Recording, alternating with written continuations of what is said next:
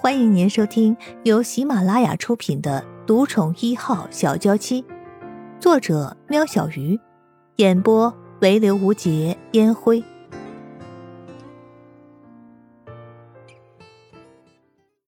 第五十九集，盛雪赶紧走了过去，抱住了沐风，问着陆云奇：“这是怎么了？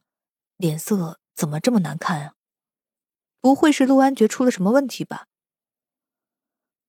哎呀，韩觉知道了他的状况，发了好大一顿的脾气，还差点从床上摔下来。沐风断断续续的把话讲完，虽然早就预料到会有这样的情形，但真的发生了，他们当父母的也只能默默的流泪，在孩子面前故作坚强。妈，你先回去吧。我问问医师，可不可以进去看安爵？生医人不想留陆安爵一个人在这儿。医人，你雪儿，你就让医人陪陪安爵吧。也许这样安爵会好过一点。沐风又忍不住呜咽了起来。啊，好吧，如果医生准你留下来的话。这种时候，盛雪也不再坚持什么了。生医人马上到了护理站找人。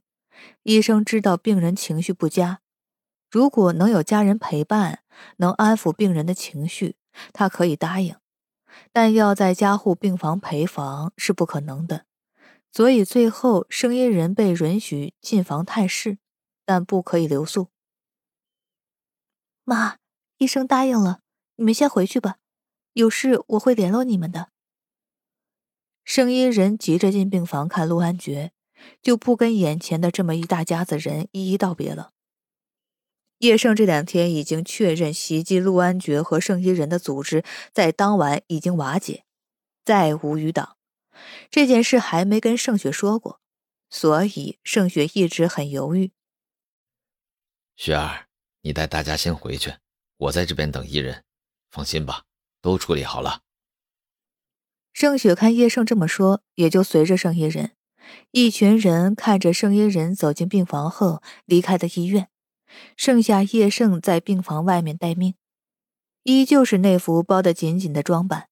盛医人没出声，就在床边看着陆安觉，看到他已经把氧气面罩扯下，担心他不舒服，想要帮他把面罩戴好。手才伸过去，就被陆安觉突然睁开的眼睛吓了一跳。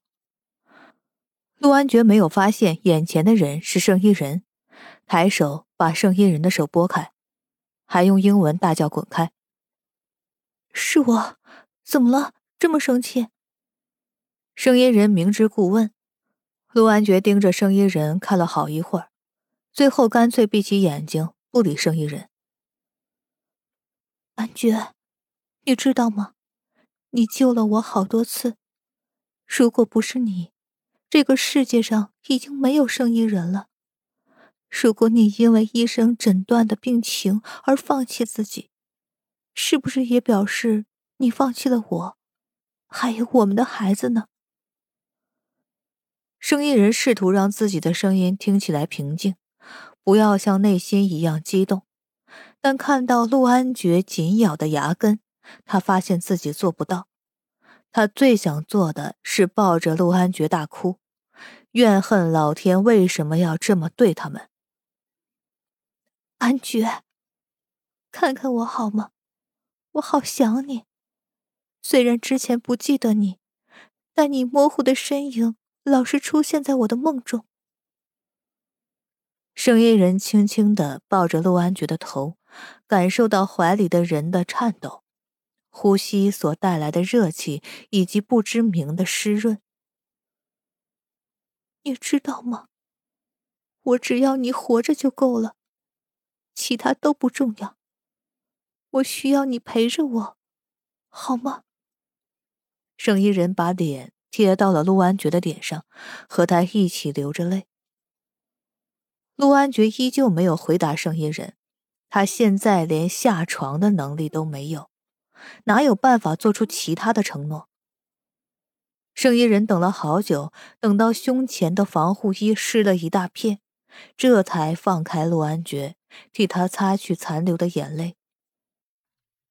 伊人，你让我自己一个人静一静好吗？陆安觉不想让圣衣人看到自己如此狼狈的模样，用着沙哑的声音对圣衣人说着：“陆安觉，你再赶我，我就要翻脸了。我不是别人，我是帮你辛辛苦苦生了两个孩子的女人，我有资格在任何的时候陪在你身边。你休想摆脱我。”声音人用手掌推开陆安觉的眼皮。强迫陆安觉看着自己。伊人，别这样。陆安觉皱着眉，吃力的抬手抓下声音人的手。不过圣衣人的目的也达到了，成功的让陆安觉看着他。你记住，你可以伤心，你可以难过，甚至你生气想砸东西都可以，但永远不要避开我。我们分开的还不够久吗？以后我就是你的影子，紧紧的跟你粘在一起，你休想摆脱我。伊人，你别闹了。陆安觉对眼前的这个小女人居然一点办法都没有。安觉，如果今天躺在床上的是我，你会因为嫌弃而离开我吗？不会有这个如果。老天保佑。不然，陆安觉不知道自己该怎么办。回答我，如果你说得出你会放弃我，那我马上走。圣衣人不让陆安觉逃避，硬要他给个答案。伊人，我累了，你先回去。陆安觉闭上了眼睛，多想一觉醒来发现这是一场梦啊！我等你睡醒以后回答我。圣衣人坐了下来，一副要在这里长期抗战的样子。两个人就这么僵持着，直到陆安觉恢复了平稳的呼吸，圣衣人才敢放松了下来，趴在床沿睡了过去。啊，盛小姐，时间到了，你该离开了。护士前来拍拍圣衣人的肩膀。啊，才一个小时，不能再多留一点时间吗？生意人看了看表，时间还很早。啊，不好意思，医生规定，如果没有意外的话，之后的探访时间会拉长。如果病人状况允许，甚至很快就能转到普通病房的。护士给了个抱歉的笑容。哦，我知道了，谢谢你啊。生意人接下来的日子就在医院和家里来来回回，公司的事情由别人来处理，他倒也不用担心。只有每次到医院看到陆安觉，生意人的无力感才会浮上心头。陆安觉越来越沉默了，不管生意人跟他说了什么，陆安觉永远都是面瘫加一言不发。生意人这一天好不容易趁着盛雪不在，自己带了两个小孩来看转到一般病房的陆安觉。念平、念安，等一下看到爸爸要叫啊！不然爸爸都不理我了。圣衣人推着婴儿车在陆安觉的病房门口，打算跟小孩子们先套好招。安觉，你看谁来看你了？圣衣人进了病房，把小孩子们推到陆安觉的面前。陆安觉本来打算假寐，但圣衣人接着把念平放到了陆安觉的旁边。陆安觉怕小孩子摔下床，只好张眼睛看着他。还用一双手圈住念平。哇，念平，你好幸运呢！爸爸给你抱抱呢。